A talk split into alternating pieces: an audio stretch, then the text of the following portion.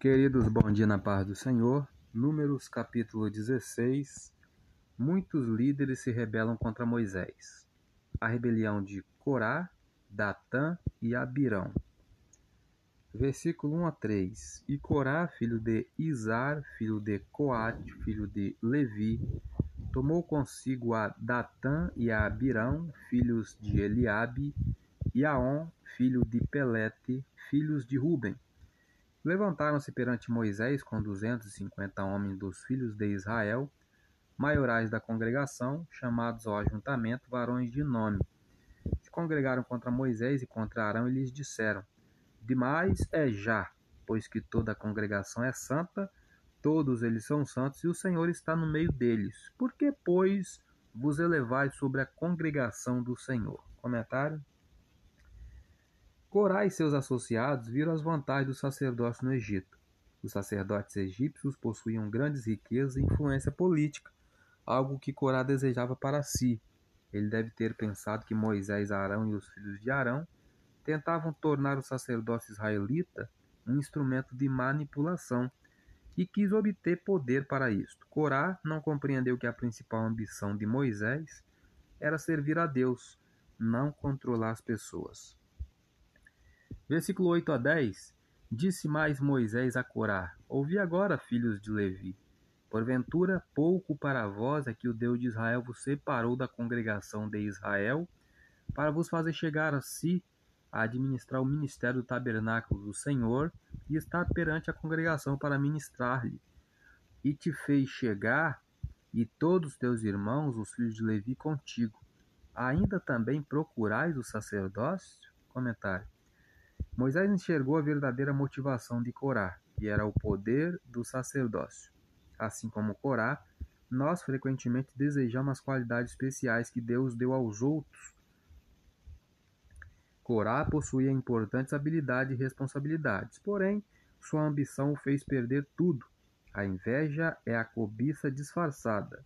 Concentre-se em buscar o propósito especial de Deus para você, em vez de desejar o lugar de outra pessoa.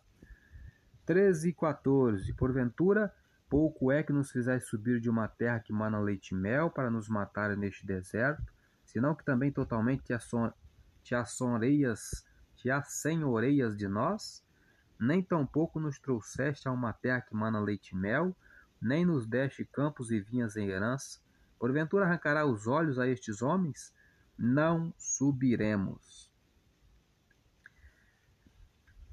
Comentário: Um dos modos mais fáceis de para se distanciar de Deus é olhar para os problemas e supervalorizá-los. Foi exatamente o que fizeram Datã e Abirão, quando começaram a desejar comida e um ambiente melhor e mais agradável. Egito, o lugar de onde partiram, começou a parecer cada vez mais atraente, não pela escravidão, mas pela comida de dar, entre aspas, água na boca. Datã, Abirão e seus seguidores haviam perdido a correta perspectiva por completo. Quando tiramos os olhos de Deus e começamos a olhar para nós mesmos, nossos problemas, também perdemos as boas perspectivas. Maximizar os problemas pode atrapalhar nosso relacionamento com Deus. Não permita que as dificuldades ofusquem a direção de Deus para a sua vida. Versículo 26 e falou à congregação, dizendo: Desviai-vos, peço-vos, das tendas destes ímpios homens, e não toqueis nada do que é seu, para que porventura não pereçais em todos os seus pecados. Comentário: Os israelitas foram proibidos até de tocar nos pertences dos rebeldes. Ignorar essa proibição demonstraria simpatia pela causa dos rebeldes e apoio aos seus princípios. Corá, Datã e Abirão desafiaram diretamente Moisés e Deus. Moisés declarou o que o Altíssimo faria com os rebeldes, lá em Números, esse capítulo 16, versículo 28 a 30. Fez isso para que todos pudessem escolher entre seguir Corá ou o líder escolhido por Deus. Quando o Senhor nos pede que façamos uma escolha radical entre ficarmos do seu lado ou do lado de pessoas más, não devemos hesitar, devemos comprometermos-nos em estar 100% ao lado dele. Ainda versículo 27 a 35. Levantaram-se, pois, do redor da habitação de Corá, Datã e Abirão, E Datã e Abirão saíram e se puseram à porta das suas tendas, juntamente com as suas mulheres, seus filhos e suas crianças. Então disse Moisés: Nisto conhecereis que o Senhor me enviou a fazer todos estes feitos que de meu coração não procedem. Se estes morrerem como morrem todos os homens, se forem visitados como se visitam todos os homens, então o Senhor me não me enviou. Mas se o Senhor criar alguma coisa nova e a terra abrir a sua boca e os tragar com tudo que é seu, e vivos descer ao sepulcro, então conhecereis que estes homens irritaram ao Senhor. E aconteceu que, acabando ele de falar todas essas palavras, a terra que estava debaixo dele se fendeu, meu Deus. E a terra abriu a sua boca e os tragou com as suas casas, como também a todos os homens que pertenciam a Corá e a toda a sua fazenda. E eles e tudo que era seu desceram vivos ao sepulcro, e a terra os cobriu e pereceram do meio da congregação e todo Israel que estava ao redor deles fugiu do clamor deles, porque diziam para que, porventura, também nos não trague a terra a nós. Então saiu fogo do Senhor e consumiu os duzentos e cinquenta homens que ofereciam o incenso. Comentário. Embora Corá, Datã, Abirão e as famílias destes dois últimos tenham sido engolidos pela terra, os filhos de Corá não foram mortos. Vemos isso lá em Números 26, 11, que vamos conferir para não ficar dúvida. Números 26, 11, olha o que nos diz a palavra do Senhor. Mas os filhos de Corá não morreram. Então a Bíblia não deixa dúvidas. Versículo 41.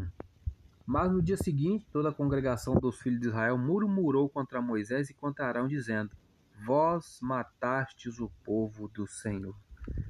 Nem vendo a mão de Deus com seus próprios olhos, eles inocentaram Moisés. Não é fácil ser um líder, né, queridos?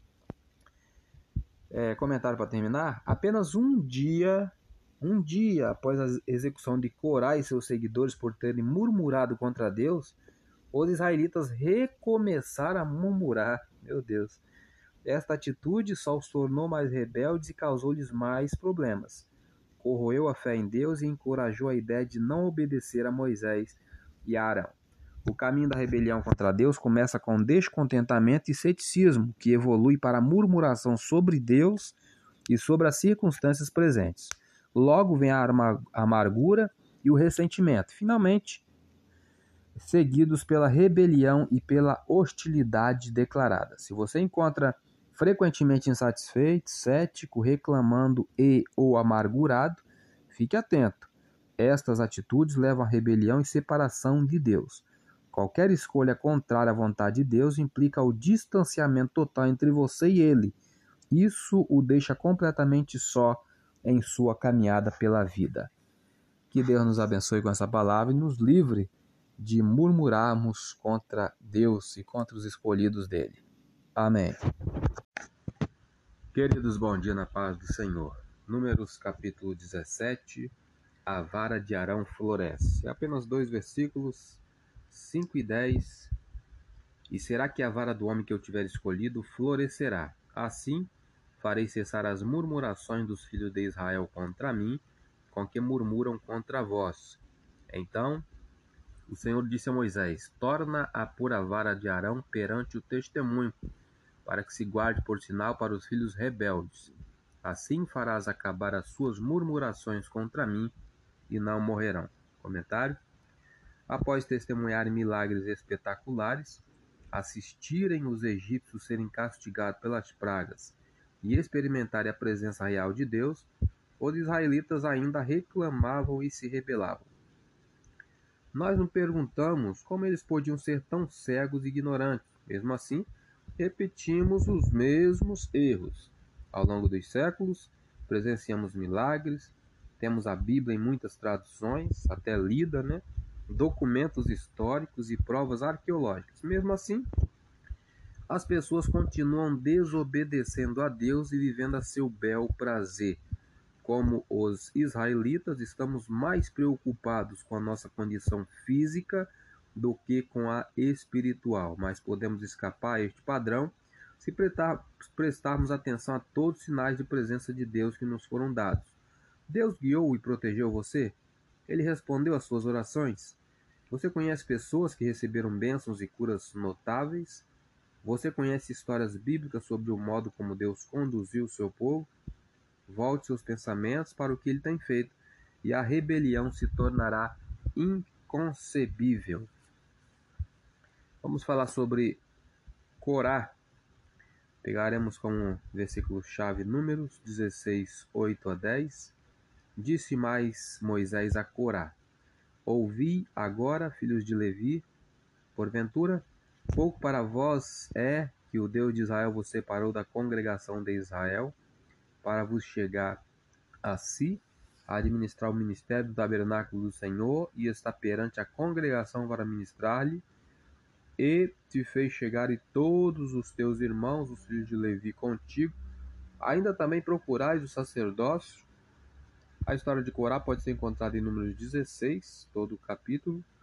Ele também é mencionado em Números 26, versículo 9, Judas, Judas no seu único capítulo. É, informações essenciais locais: Egito e Sinai, ocupação de Corá levita assistente no tabernáculo. Algumas pessoas poderiam ter permanecido anônimas caso não tentassem obter mais do que podiam. Não se contentaram com o que tinham, tentaram obter além do que mereciam e terminaram de mãos vazias. Corá, um dos líderes israelitas, foi uma dessas pessoas. Corá era um levita que ajudava na rotina dos serviços no tabernáculo. Pouco depois da grande rebelião de Israel contra Deus, lá em Números 13, ele instigou o povo a uma pequena revolta. Recrutou um comitê de queixosos e confrontou Moisés e Arão. A lista de reclamações se baseava em três argumentos. Primeiro argumento: Moisés e Arão não eram melhores do que outros israelitas. Segundo argumento: todos em Israel foram escolhidos pelo Senhor. Terceiro argumento: Israel não devia obediência a Moisés e a Arão. É incrível ver como Corá usou as duas primeiras afirmações, ambas verdadeiras, para chegar a uma conclusão falsa. Moisés teria concordado com o fato de não ser melhor do que qualquer outro. Também concordaria que todos os israelitas eram o povo escolhido por Deus. Mas Corá errou na conclusão sobre essas verdades. Nem todos os israelitas haviam sido escolhidos para liderar. A mensagem subliminar de Corá era: tenho tanto direito de liderar quanto Moisés. Este erro custou não apenas a posição e o trabalho que Corá gostava, mas custou-lhe a vida. A história de Corá nos fornece inúmeros alertas. Primeiro, não permita que a cobiça pelo bem alheio o deixe descontente com o que você possui. Segundo, não tente aumentar sua autoestima atacando a de outra pessoa. Terceiro, não utilize parte da palavra de Deus para dar suporte a seus interesses, em vez de permitir que ela molde completamente seus desejos. Quarto, não espere encontrar satisfação no poder ou em cargos. Deus pode querer usá-lo na posição em que você se encontra agora. Pontos fortes e êxitos. Decorar. Ele foi um líder popular, uma figura influente durante o Êxodo. Foi mencionado entre os chefes de Israel em Êxodo 6 foi um dos primeiros levitas a serem chamados para o serviço especial no tabernáculo. Fraquezas e erros de Corá, não reconheceu a importante posição em que Deus o havia colocado, esqueceu-se que sua luta era contra alguém ainda maior do que Moisés e permitiu que a ganância cegasse seu bom senso. Lição indivíduo que aprendemos com a história de Corá. Algumas vezes existe uma linha tênue entre objetivos e ganância. Ao ficarmos descontentes com o que temos, em vez de ganhar algo a mais, podemos perder tudo. Que Deus nos abençoe com essa palavra. Amém. Ainda o capítulo 18, iremos apenas ler. Aqui fala sobre os deveres dos sacerdotes e levitas, os deveres de direito do sacerdote e dos levitas. É, vamos pegar o versículo 25 e 26 que nos diz: E falou o Senhor a Moisés, dizendo: também falarás aos levitas e dir-lhes-ás, quando receberdes os dízimos dos filhos de Israel, que eu deles vos tenho dado em vossa herança, deles oferecereis uma oferta alçada ao Senhor, o dízimo dos dízimos. Comentário: Mesmo os levitas, que eram ministros de Deus, precisavam entregar o dízimo para sustentar a obra do Senhor. Ninguém estava isento de devolver a Deus a décima parte do que havia recebido. Embora não fossem proprietários de terra e não dirigissem qualquer negócio, os levitas deveriam tratar sua renda do mesmo modo que todas as outras pessoas, dando uma porção para cuidar das necessidades de outros levitas e do tabernáculo. Entregar o dízimo ainda é relevante. Deus espera que todo o seu povo supra as necessidades materiais daqueles que se dedicam a satisfazer as necessidades espirituais da igreja. Que Deus nos abençoe. Amém.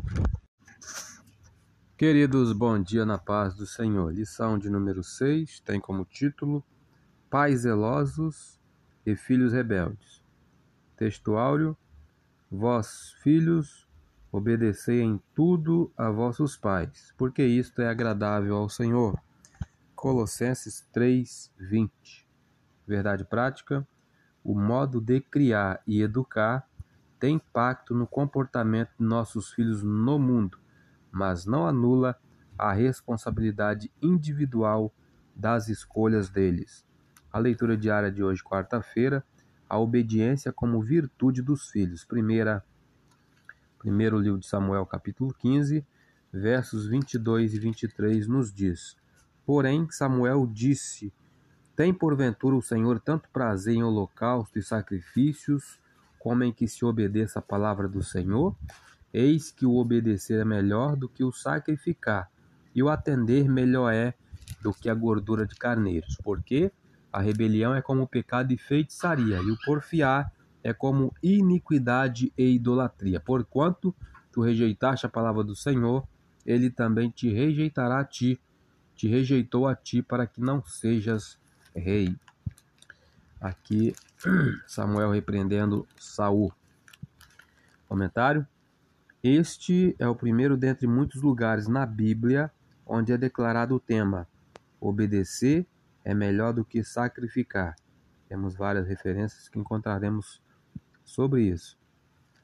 Samuel teria afirmado que aquele sacrifício era sem importância? Não. Ele exortou Saul a olhar os próprios motivos ao fazer o sacrifício, ao invés de olhar o holocausto propriamente dito. O sacrifício era um ritual que demonstrava a comunhão entre o homem e Deus, mas se o coração da pessoa não estivesse verdadeiramente arrependido, ou se ela não amasse o Senhor de verdade, o sacrifício era uma cerimônia vazia. Cerimônias religiosas, cerimônias religiosas ou rituais são vazios, a menos que sejam apresentados com atitude de amor e obediência. Ser religioso quer dizer ir à igreja, trabalhar em um departamento, fazer doações assistência social, não é suficiente se não agirmos com devoção e obediência a Deus. Rebelião e teimosia são sérios pecados. Eles envolvem muito mais do que ser independente e firme em seus pensamentos. A Bíblia os compara a bruxaria, pecado digno de morte. Saul tornou-se rebelde e teimoso. Então não é de se admirar que o Senhor finalmente o rejeitasse e tirasse o seu reino. A rebelião contra Deus talvez seja o pecado mais sério de todos, porque, ao se rebelar, a pessoa fecha a porta para o perdão e a restauração com o Senhor. Vamos para a leitura da revista. Temos aqui o plano de aula, né? Paramos aqui na motivação. Vivemos sob uma cultura de banalização da culpa parental, como se o desenvolvimento do caráter de um ser humano dependesse única e exclusivamente de sua criação. Como se equilibrar entre a missão divina de criar filhos nos caminhos de Deus e o excesso de informações, desafios culturais, diferentes perspectivas de educação e tudo mais que influencia na formação ética dos nossos filhos? Como não desanimar diante da imprevisibilidade de nosso empenho e esforços na criação deles? Por meio deste estudo, vamos refletir sobre essas importantes questões. É, temos aqui a conclusão da lição. Aplicação. É, vamos reforçar a importância de ensinarmos a palavra de Deus aos nossos filhos, sobretudo praticando-a na intimidade do lar. Vamos estimular os nossos filhos a crerem na força da poderosa mensagem do Evangelho e de seus exemplos transmitidos na criação de seus filhos. É... Conforte aos que não tiveram a oportunidade de conhecer o Senhor antes e aos que sentem que é tarde demais para os seus filhos, lembrando-os de que a oração, paciência e amor operam milagres em Cristo. É a palavra-chave dessa lição é instrução, palavra-chave. Vamos ler comentário introdução. A história da família de Sansão se dá num contexto de pressão social, escassez e sofrimento impostos pelos filisteus sobre os israelitas, por volta do século 11 a.C. O filho de Manoá nasceu por um desígnio de Deus no tempo dos juízes, sendo o décimo primeiro e o último juiz em Israel. Apesar de ele ter nascido décimo segundo e último juiz em Israel. Apesar de ele ter nascido para cumprir um desígnio divino na defesa de Israel, tinha um temperamento irascível e rebelde. É possível constatar isso ao longo de sua vida pessoal, de acordo com a Bíblia. Na presente lição, veremos que os pais de Sansão foram zelosos em sua educação, mas seu filho tornou-se rebelde. Por isso o título Pais zelosos, filhos rebeldes. Sou Elias Rodrigues, essa foi mais uma leitura da revista da Escola Dominical. Compartilhe esse áudio com seu grupo de amigos. Que Deus nos abençoe. Amém. Queridos, bom dia na paz do Senhor. Leitura da revista da Escola Dominical, edição de número 6, que tem como título Pais zelosos e filhos rebeldes. Textuário: Vós, filhos, obedecei em tudo a vossos pais porque isto é agradável ao Senhor. Colossenses, capítulo 3, verso 20. Verdade prática, o modo de criar e educar tem impacto no comportamento de nossos filhos no mundo, mas não anula a responsabilidade individual das escolhas deles. Leitura diária de hoje, quinta-feira, a responsabilidade dos pais para com os filhos. Segunda carta de Paulo aos Coríntios, capítulo 12, verso 14, nos diz: Eis aqui estou pronto para pela terceira vez ir ter convosco e não vos serei pesado, pois que não busco o que é vosso, mas sim a vós. Porque não devem os filhos entesourar para os pais, mas os pais para os filhos. Comentário Paulo fundou a igreja em Corinto em sua primeira visita a esta cidade. Mais tarde fez uma segunda visita. Estava agora planejando uma terceira visita. Paulo explicou que, como antes, não queria ser pago, alimentado ou hospedado. Queria apenas que os crentes fossem nutridos com o alimento espiritual que ele lhes daria. Vamos para a leitura da revista. É, a palavra-chave dessa lição é instrução. É, tópico 1: Os pais de Sansão. Ponto 1: Uma situação espiritualmente deplorável. Já aqui temos a resposta da primeira pergunta.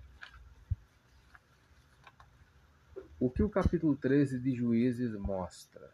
Resposta: o capítulo 13 de Juízes mostra que os filhos de Israel tornaram a fazer o que parecia mal aos olhos do Senhor. Por isso, Deus entregou Israel na mão dos filisteus por 40 anos. Essa é a resposta da primeira pergunta. Era um contexto em que o povo vivia na prática do pecado, onde poucas famílias temiam a Deus e procuravam guardar seus mandamentos. Entretanto, havia um casal fiel ao Eterno que recebeu uma visita do anjo do Senhor. Ponto 2. A mulher agraciada. O casal era formado por um homem chamado Manoá, da tribo de Dan, e sua esposa, que era estéril. Está lá em Juízes 13, verso 2. Foi para essa mulher que o anjo do Senhor apareceu, dizendo: Versículo 3: Eis que agora és estéril e nunca tens concebido, porém conceberás e terás um filho. Dessa forma, A mulher de Manoá surge no cenário do livro de Juízes, escolhida pelo Senhor para ser mãe do remidor de Israel. Sua história é semelhante à de Sara, Rebeca e Ana, que tiveram a esterilidade revertida para gerar vidas que desempenhariam uma função importante para a glória de Deus. Sob uma fé inabalável, a mulher de Manoá, devido ao favor gracioso de Deus, geraria um filho que libertaria o povo judeu do jugo dos filisteus. O ponto 3, recebendo orientações divinas. O anjo do Senhor deu orientações bem precisas a respeito da criança que iria nascer. Isso porque Sansão seria o nazireu desde o ventre materno, conforme diz o versículo 5 de Juízes 13. Ou seja, ele seria um homem separado e consagrado para cumprir o desígnio de Deus. Cabia a seus pais ensiná-lo e orientá-lo quanto aos requisitos do nazireado. Aqui temos a resposta da segunda pergunta. Cite pelo menos duas orientações do anjo do Senhor à mãe de Sansão. Queremos citar várias. Sansão não poderia beber vinho ou qualquer outra bebida considerada forte. Não poderia comer coisa considerada imunda. Não poderia ter os cabelos cortados. E finalmente não poderia tocar em cadáver ou quaisquer outras coisas que representassem uma quebra de voto de Nazireu. Temos aqui o plano de aula, o objetivo do tópico 1 é, apresentar o contexto pecaminoso de Israel e a fidelidade dos pais de Sansão ao Senhor. A sinopse do tópico 1, o Senhor escolheu Manoá e sua esposa para serem pais do remidor de Israel. Sou Elias Rodrigues, essa foi mais uma leitura da revista da Escola Dominical. Compartilhe esse áudio com seu grupo de amigos, que Deus nos abençoe. Amém. Queridos, bom dia na paz do Senhor. Palavra de Deus para o nosso dia de hoje, livro de Números, capítulo 19, vai falar sobre a água da separação. Vamos ler apenas o versículo 9 e 10 que nos diz: E um homem limpo ajuntará a cinza da bezerra e a porá fora do arraial, num lugar limpo e estará ela em guarda para a congregação dos filhos de Israel, para a água da separação. Expiação é. E o que apanhou a cinza da bezerra lavará suas vestes e será imundo até a tarde. Isto será por estatuto perpétuo aos filhos de Israel e ao estrangeiro que peregrina no meio deles. Comentário ao tocar um cadáver, a pessoa era considerada imunda, isto é, inapta para achegar-se a Deus e adorá-lo. Ao banhar-se com a água cujas cinzas da novilha vermelha fora espalhada, a pessoa era purificada de seu pecado para que, uma vez mais, pudesse oferecer sacrifícios e adorar a Deus. A morte é a mais forte das corrupções, pois é o resultado final do pecado. Assim, um sacrifício especial, uma bezerra vermelha, era exigido para espiá-lo. Tinha de ser oferecido por uma pessoa santificada. Após ter sido queimada no altar, as cinzas da bezerra eram colocadas na água usada para o cerimonial de purificação. A pessoa imunda lavava a si mesma suas roupas e seus pertences com esta água para tornar-se novamente limpa. Agora vamos pegar um versículo chave para falar sobre o personagem bíblico por nome de Eleazar. Números 20, 23 a 26 nos diz: E falou o Senhor a Moisés e a Arão no monte Or, nos termos da terra de Edom, dizendo: Arão recolhido será seu povo, porque não entrará na terra que tenho dado aos filhos de Israel, porquanto rebeldes fostes a minha palavra nas águas de Meribá. Toma Arão e a Eleazar seu filho e faze-o subir ao monte Or, e despe Arão as suas vestes, veste-as a Eleazar seu filho, porque Arão será recolhido e morrerá ali. A história de Eleazar, Eleazar é mencionado em Êxodo 6, Levítico 10, números 3 e várias outras referências em números, Deuteronômio 10, Josué 14 e somente isso. Informações essenciais locais, deserto do Sinal e terra prometida, ocupações de Eleazar foi sacerdote sumo sacerdote, Familiares: pai de Eleazar, Arão. Irmãos: Nadab, Abiú e Itamar. Tios: Miriam e Moisés. Contemporâneos: Josué e Caleb. Um ator substituto precisa conhecer bem o papel e estar preparado, caso seja necessário entrar em cena no lugar do ator principal. Eleazar foi um excelente substituto de Arão, pois fora bem treinado para o sacerdócio. Porém, alguns momentos foram dolorosos. Certa ocasião, Eleazar assistiu seus dois irmãos mais velhos queimarem até a morte por falharem em levar a santidade é, de Deus a sério, que foi Nadab e Abiú.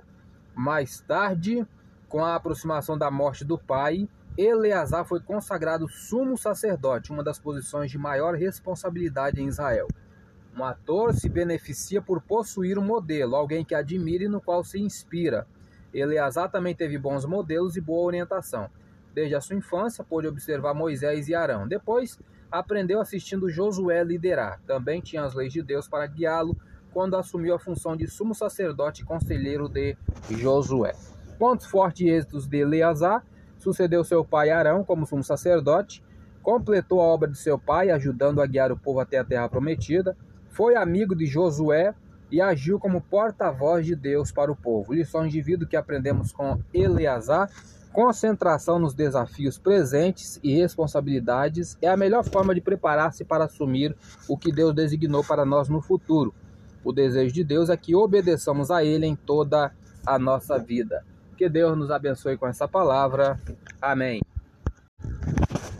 Queridos, bom dia na paz do Senhor. Lição de número 6, que tem como título Pais zelosos e filhos rebeldes. Texto áureo: Vós, filhos, obedecei em tudo a vossos pais, porque isto é agradável ao Senhor. Colossenses capítulo 3, verso 20. Verdade prática: o modo de criar e educar tem impacto no comportamento de nossos filhos no mundo, mas não anula a responsabilidade individual das escolhas deles.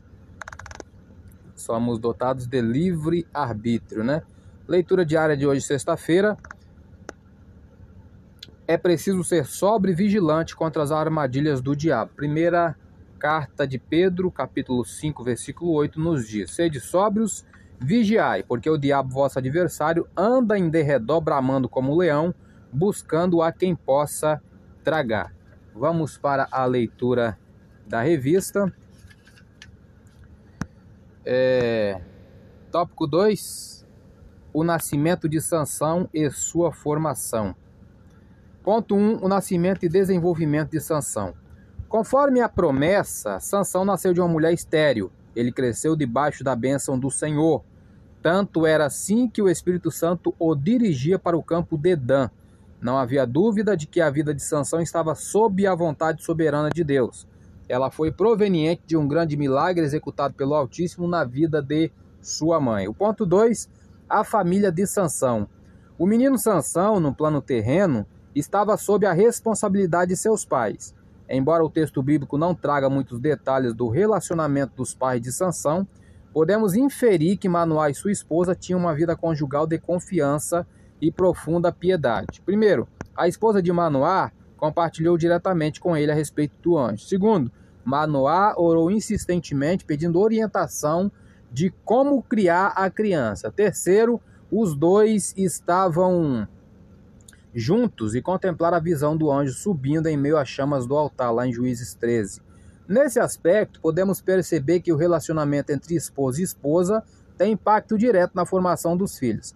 Certamente, Sansão cresceu em um lar cuja relação baseava-se em amor, comunhão e piedade a Deus. O ponto 3, a formação de Sansão. Pela citação da trajetória da fé de seus pais, podemos inferir que Manuel e sua esposa criaram Sansão de acordo com as orientações recebidas pelo anjo do Senhor. Essa aqui é a resposta à terceira pergunta, tá? Segundo a lição, o que podemos inferir pelo texto bíblico? Resposta: que Manuel e sua esposa criaram Sansão de acordo com as orientações recebidas pelo anjo do Senhor. Continuando a leitura, na vida adulta, podemos ver que Sansão observava o protocolo do nazireado vindo a violá-lo progressivamente mais tarde. Mas seus pais fizeram a parte deles, educando-o segundo a orientação divina recebida.